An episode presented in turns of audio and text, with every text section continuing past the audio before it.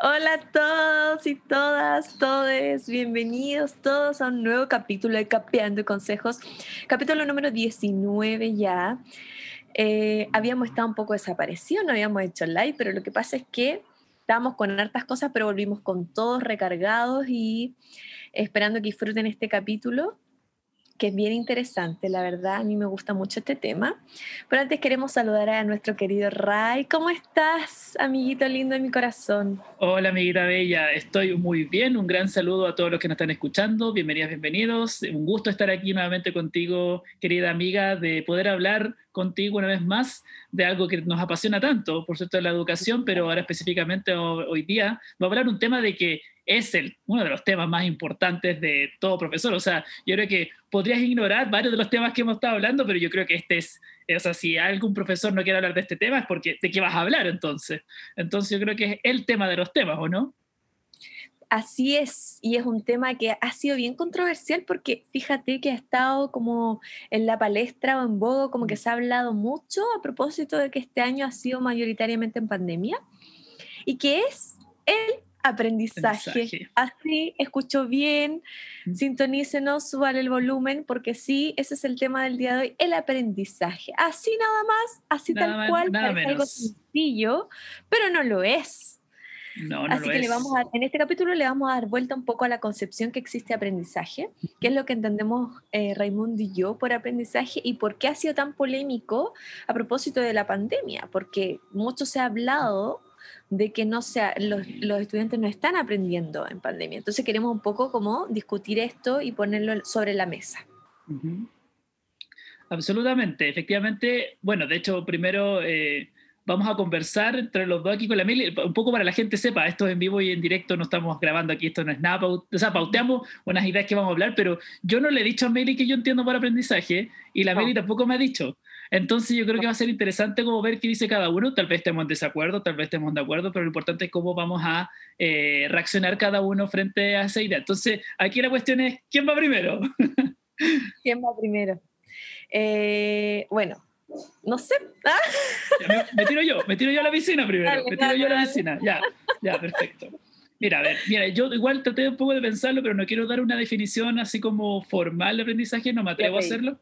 Eh, no, me atrevo a hacerlo, pero sí un poco como lo, yo lo veo, al menos. Yo al menos concibo el aprendizaje, para mí tiene que ver con el, enlace de, de, ideas, porque para mí el aprendizaje no tiene que ver con eh, agarrar conceptos como específicos a partir de la nada. Para mí todo nace a partir de lo que ya está preconcebido. Para mí como que la mente humana, no importa la edad, incluso yo puedo decir que hasta la persona recién nacida tiene una idea preconcebida porque siempre está, por ejemplo, lo sensorial, siempre está eh, lo de la percepción, a partir de eso nacen todas las ideas. Entonces, a lo que voy, para mí el aprendizaje es tomar estas ideas, este, esta red de ideas, eh, ya sea sensoriales, ya sean eh, cognitivas, etcétera, y enlazarlas con nuevas, con otras ideas en el camino. Entonces, para mí, mientras más eh, sólido sea ese, como más, digamos, más fuerte sea esa red, ese enlace de una idea con otra, esas nuevas ideas, ahí está el aprendizaje más significativo para mí. Entonces, no tiene que ver con esta tábula rasa, así como en blanco, en donde yo escribo conocimientos encima, sino siempre hay ideas previas que se juntan, se unen con estas nuevas, con ideas, pongámosle, que están allí. y estas ideas nacen a partir del descubrimiento, estas ideas también nacen a partir del diálogo, estas ideas no nacen de la imposición como netamente como aquí está la idea y pum, tu cerebro automáticamente eh, está ahí, un poco como ese GIF que está como dando vueltas por ahí, donde un niñito como que toma un cuaderno, toma eso y se lo pone en la cabeza así. Eh, no es esa la concepción de aprendizaje que tengo, para mí tiene que ver con ideas y tiene que ver cómo se enlazan esas ideas. Eh, un poco, esa sería como visión muy esotérica, puede sonar para alguien, pero al menos, al menos como yo veo, como entiendo el aprendizaje, al menos yo, Raimundo Riquelme, 2020. Oye, para nada esotérica, porque la verdad es que me recordó un poco a Ausfeld con esto del aprendizaje significativo. Mm. Un poco, los que estudian pedagogía y psicología van a Sí, sí de hecho sí. Y me recuerda también un poco neurociencias, el tema de la sinapsis, ¿cierto? Mm, de la mm. conexión de, de, una como idea con otra, me recuerda un poco como más el lado neurocientífico, así que tan esotérico no, no, no creo. No es. pero pero la verdad es que compartimos varias de las cosas que tú mencionaste respecto a las características de aprendizaje. Yo creo que el aprendizaje es un proceso, eh, un proceso transversal a la vida eh, eh, y que se manifiesta a través de actitudes, actitudes y habilidades. creo que, que el aprendizaje se construye, es una construcción de ideas previas, también de lo nuevo, pero también de lo que otros nos van diciendo. Eh, no hablo solo aprendizaje para la vida, así también concibo el aprendizaje dentro del ámbito educativo. Es decir, los niños y niñas aprenden del otro, del compañero, del par, del amigo, de la amiga. También aprenden de lo que le dice el maestro la maestra y también, por supuesto, de sus ideas previas y, de sus ideas que vienen arraigadas desde esta como eh, cultura familiar también. Em, nada, yo creo que, que, se, que aprender con H entre medio significa eh, interiorizar y exteriorizarlo, porque a veces podemos saber mucho y no, no manifestarlo o no, no demostrarlo, y hay conocimientos que no son tan, tan palpables a simple vista.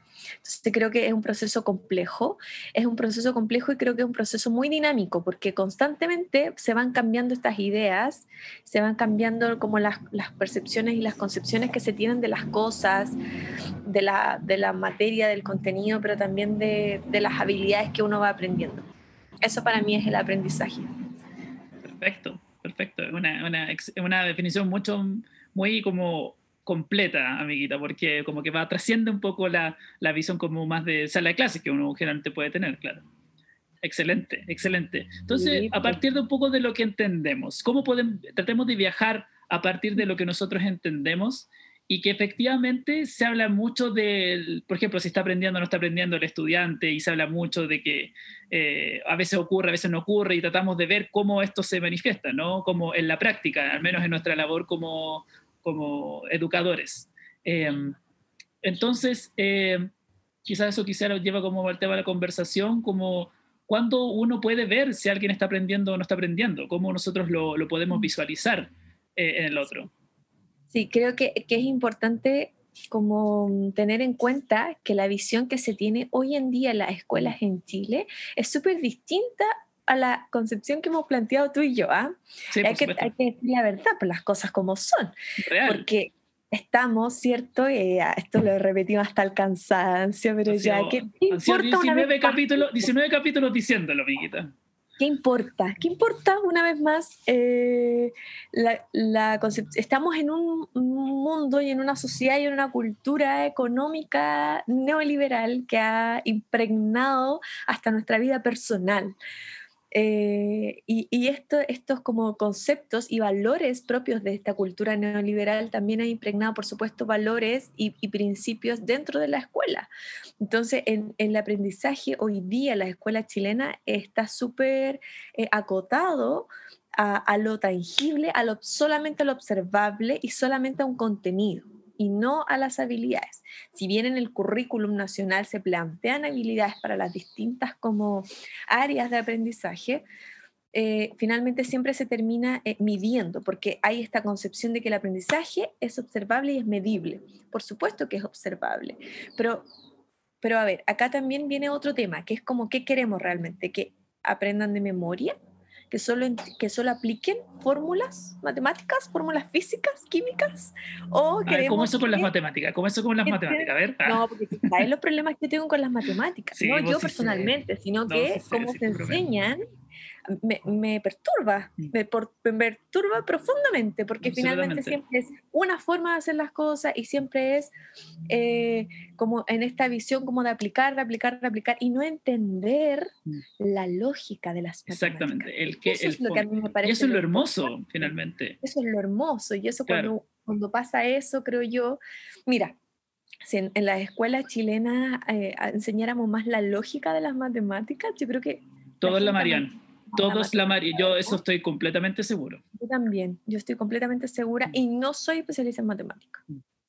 Pero, ya, a lo que iba, yo soy dispersa, yo sé que está hablando del neoliberalismo, ya, vuelvo al neoliberalismo. Dale. Entonces, los valores que se tienen es que todo es, que tiene que ser, el aprendizaje tiene que ser medible, medible en, una, en un estándar Entonces, lo que está dentro de ese estándar es lo correcto y lo que no está dentro de ese estándar es incorrecto.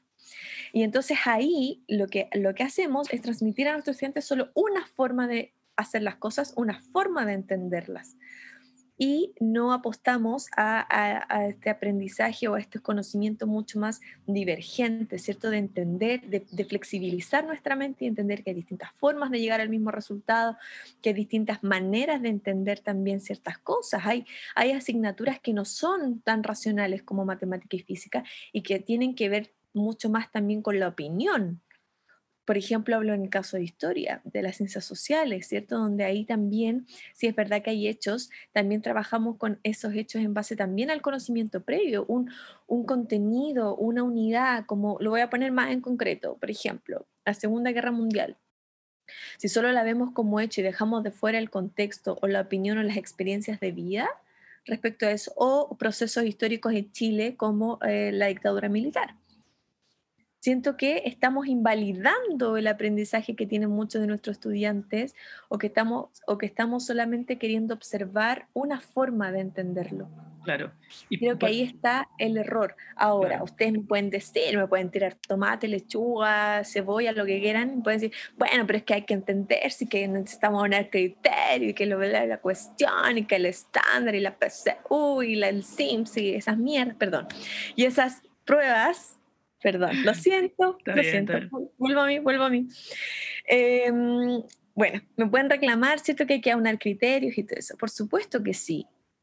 Pero es importante que dentro de las escuelas, cuando nuestro, si nuestros estudiantes entendieran la lógica y esta diversificación de formas, les iría mejor en las pruebas, evidentemente. Porque lo que estamos haciendo hoy día es reducir el aprendizaje netamente un entrenamiento para responder pruebas.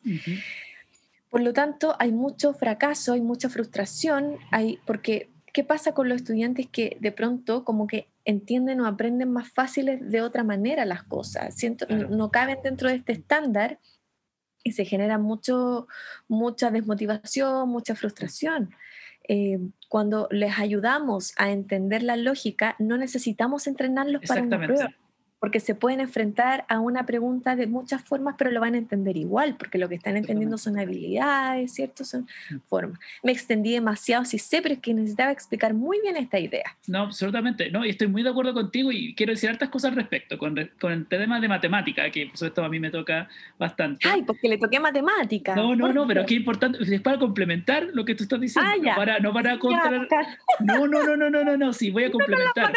No, no, no, no, es que de hecho eh, estoy muy de acuerdo y a mí me frustra mucho de que se vean las matemáticas así. De hecho, por lo mismo yo este año, aprovechando la pandemia, eh, entrevisté a un matemático para que los chicos vean cómo es la matemática en verdad. Y una cosa que me comentaba de que él como matemático ve, de que no encuentra ni un sentido que se enseña la matemática de la manera que se enseña, él siendo matemático profesional, de que la manera en que se trabajan como que no le hace sentido, incluso si tú quieres ser matemático de verdad así como de como dedicarte al tema, no sirve la manera de pensar que se está poniendo en el colegio. O sea, como que uno puede decir, no, pero tienen que prepararse. Imagínense si él quiere estudiar algo con matemática, tiene que saber todos estos conocimientos. Y no es así.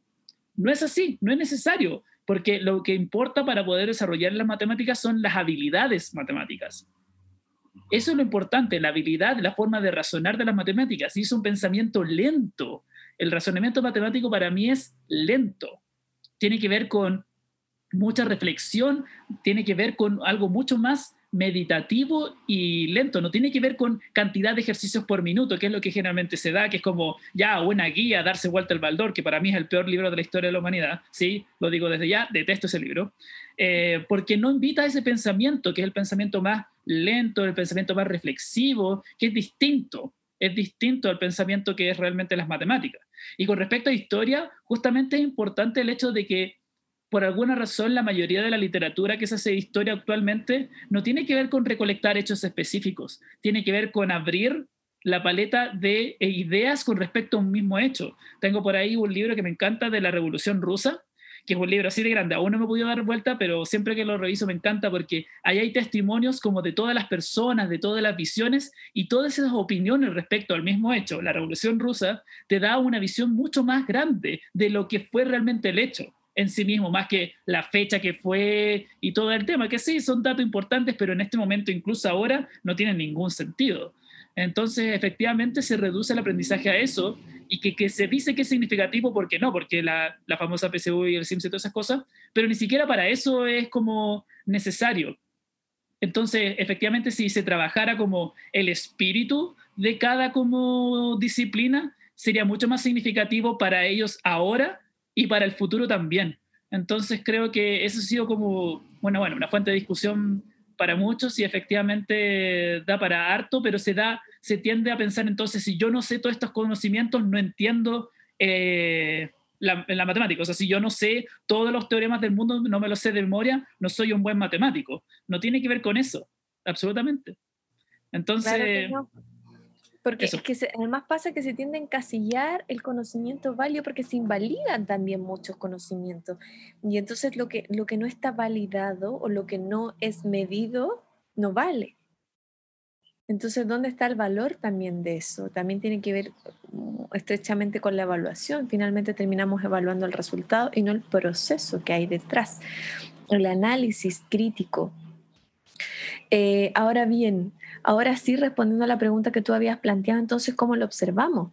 Para mí, el cómo observamos todos estos elementos tiene que ver precisamente cuando nuestros estudiantes y cuando nosotros mismos como personas, porque estamos hablando, que así sé que este es un podcast de educación, pero nosotros con Raimundo somos muy reflexivos, estamos hablando de la vida misma.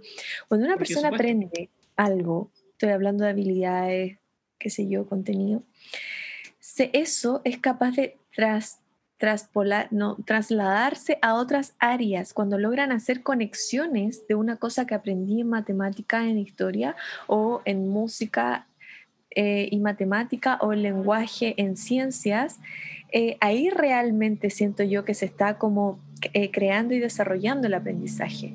Cuando logran hacer conexiones con, con otras cosas o hechos de la vida cotidiana o hechos en la vida misma ahí siento yo que, estamos observando. Y para eso también creo que en las escuelas tiene que haber una diversificación de evaluación donde eh, se pueda plasmar y, y evaluar también y reconocer el valor de ese aprendizaje que no está en el resultado o que no está en la alternativa correcta.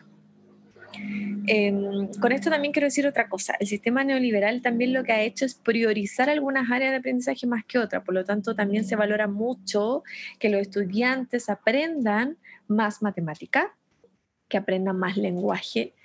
Eh, pero cada vez más lo que hemos ido haciendo, al menos en nuestro país, es ir eh, perdiéndole como el, el, el, valor y el reconocimiento a asignaturas como historia, ¿cierto? Como como habilidades motrices, como es educación artística, educación artística, educación musical, todo eso ha ido perdiendo valor y entonces el aprendizaje, los estudiantes que son muy, muy talentosos y muy habilidosos en estas áreas, eh, precisamente también se sienten que no encajan, se sienten eh, incapaces o frustrados porque no es un, un, aprendizaje válido. Entonces finalmente termina siendo más inteligente el que tiene mejor promedio de matemática y lenguaje. Cuando eso es reducir la vida misma y la escuela a dos asignaturas, cuando, cuando, cuando ciencias, por ejemplo, y lenguaje están muy relacionados. Cuando música y matemática están muy relacionados. ¿Entiendes? Entonces es como que es un poco desconocer el origen en la naturaleza que el mundo no es fragmentado. El mundo está todo muy conectado, a veces más de lo que uno quisiera, pero así es y hay que aceptarlo. Y hay que abrazar eso, porque, absolutamente.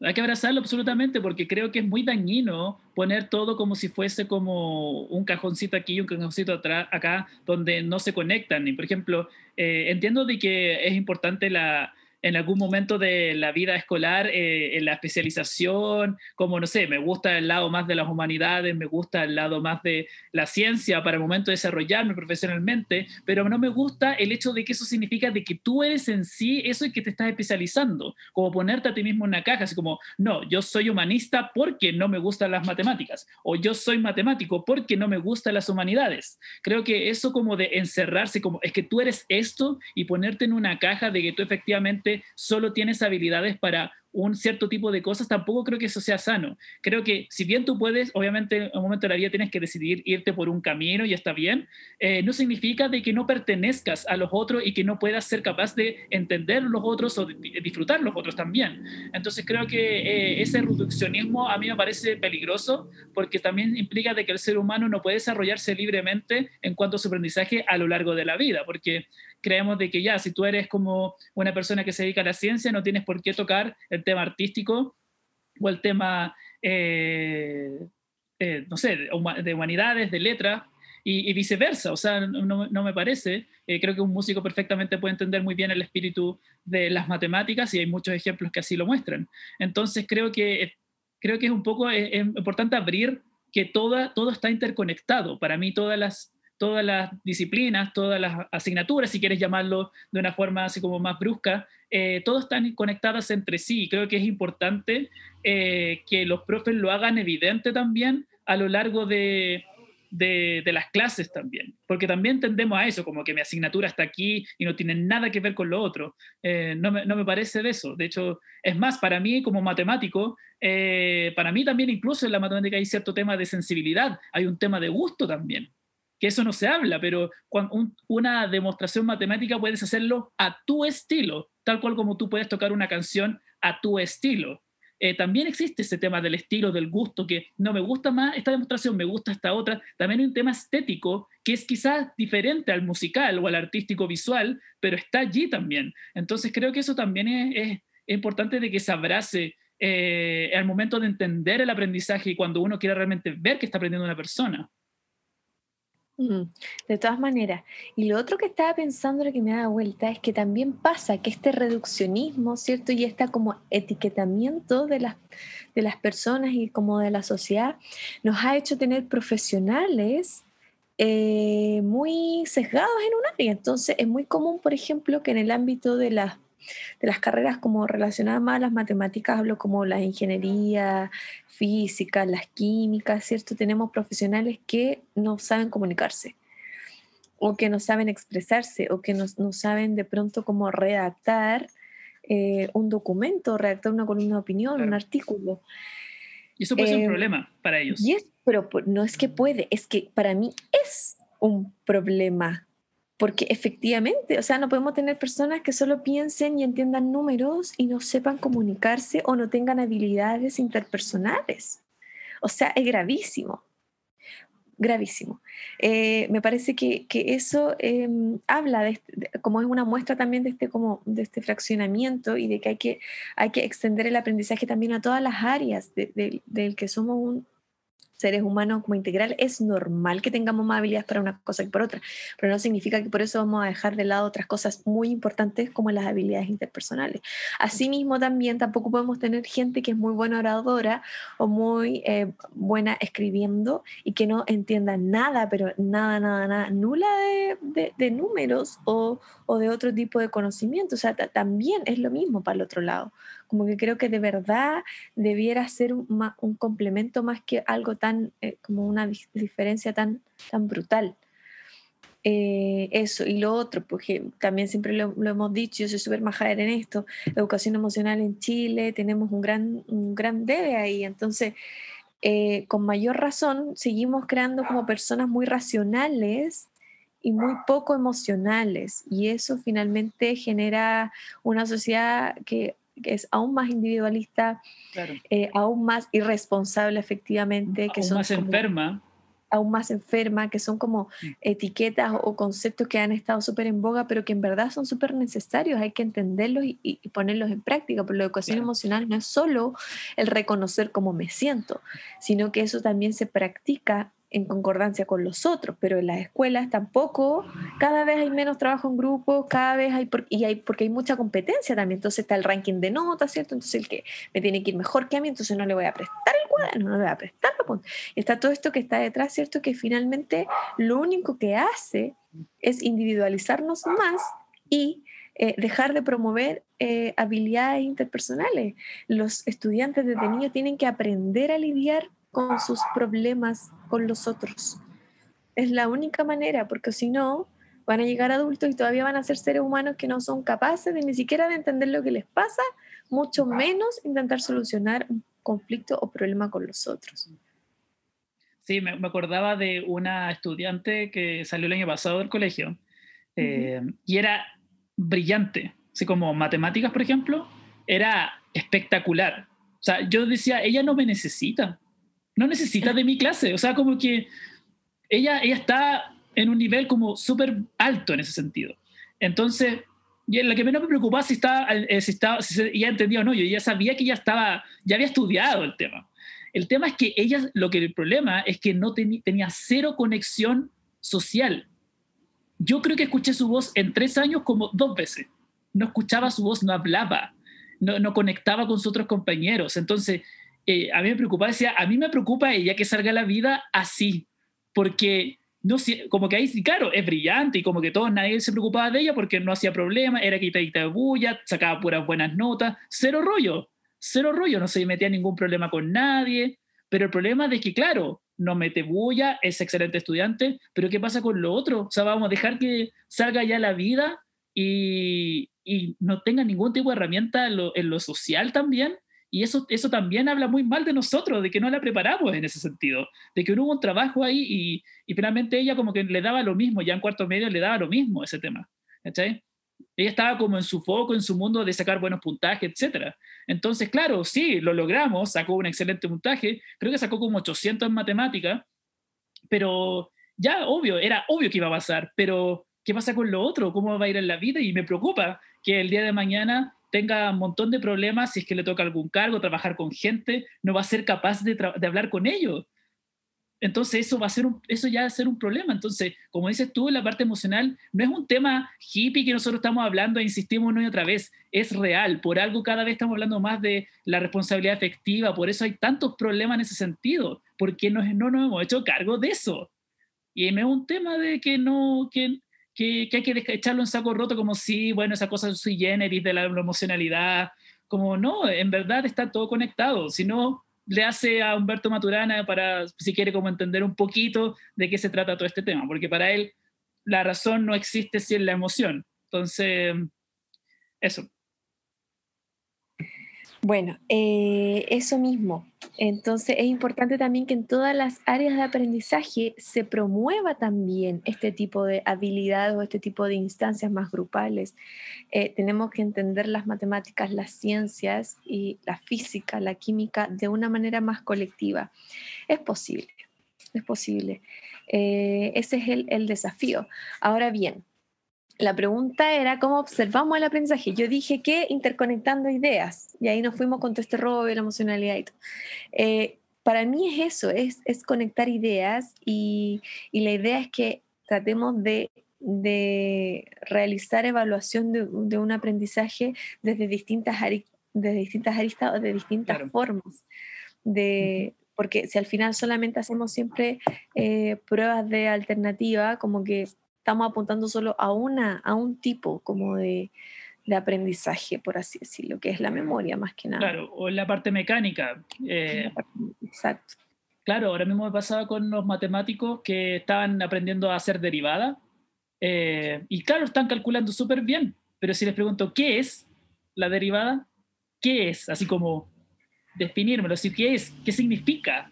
Mm no me sabrían decir. Entonces, claro, saben calcularlo. ¿Y eso significa, saben qué es la derivada? No. Entonces, claro, perfectamente si yo hago una prueba y me pido que me calculen, lo hacen maravillosamente bien y yo me voy a dormir tranquilo de que aprendieron a derivar.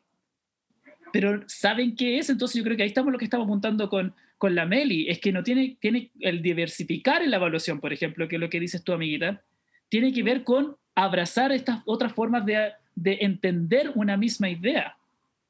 Entonces, si una idea... Sí, dale, amiguita.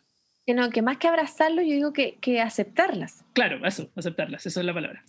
porque, claro, porque como que hay profes que lo entienden, sí, pero, pero nada, nada cambia, digamos, como que al final ya igual sigue siendo más importante que... Como que hay que tratar de ir como hincándole el diente para que empiece a ser como más normal esta otra forma, creo yo. Eso, eso, lleva, sí. Dale, dale. Sí, eso me lleva un poco como a, a, lo que está pasando también ahora, ¿no? Eh, a eso que, mismo yo. Mira, que estamos, conectados, conectadísimos. Increíble, increíble. Y nos hemos puesto de acuerdo. Sí, increíble, impresionante. Eh, claro, lo que está pasando ahora, que no me acuerdo que salió una encuesta de estos estudios que no tienes idea de dónde salieron, pero salen, eh, que dice de que muchos de la gran mayoría de estudiantes, creo que como un 80%, eh, afirmaron de que no aprendieron nada en la pandemia. Como que no se ha aprendido nada. Cero.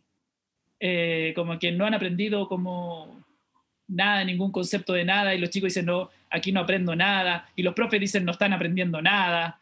entonces, ¿no están aprendiendo nada? Yo le pongo el signo de interrogación. Permíteme poner el signo de interrogación no han aprendido nada? Contemplemos. Yo creo que, yo creo que eh, sí, démosle vuelta bien, bien, interesante. Yo creo que en cuanto a las habilidades, o sea, más que habilidades, los contenidos que se exigen desde el ministerio o las pruebas estandarizadas, por supuesto que no. Y yo lo agradezco, fíjate, encuentro que es una, una muy buena oportunidad porque yo creo que sí han aprendido, pero han aprendido otras cosas otras habilidades, además de estar deprimidos y de que su cerebro dejó de secretar serotonina porque dejaron de ver por mucho tiempo gente importante que es muy relevante. Yo de hecho creo que ayer en una historia Capeando Consejos compartí este, estudio neurocientífico de lo importante que es el ámbito social, sobre todo en los jóvenes y adolescentes. Bueno, pero además de deprimirse por la serotonina, la, inhibición de esta a nivel cerebral, como de la corteza, eh, han aprendido a otro tipo de habilidades de pronto, como el autoconocimiento, por ejemplo.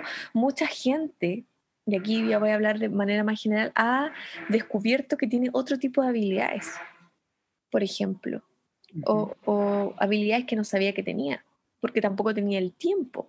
Han aprendido a organizarse muchas veces, eh, eh, organizarse sus tiempos, que es una habilidad muy importante han aprendido a cómo eh, lidiar con, como con los distintos como elementos estresores que, hemos tenido en pandemia, también han aprendido otra forma de acercarse a un, conocimiento, porque si bien, bueno, aquí los casos son muy diversos, pero eh, la, la educación como virtual, algo también nos ha mostrado formas distintas de entender las cosas, recursos distintos.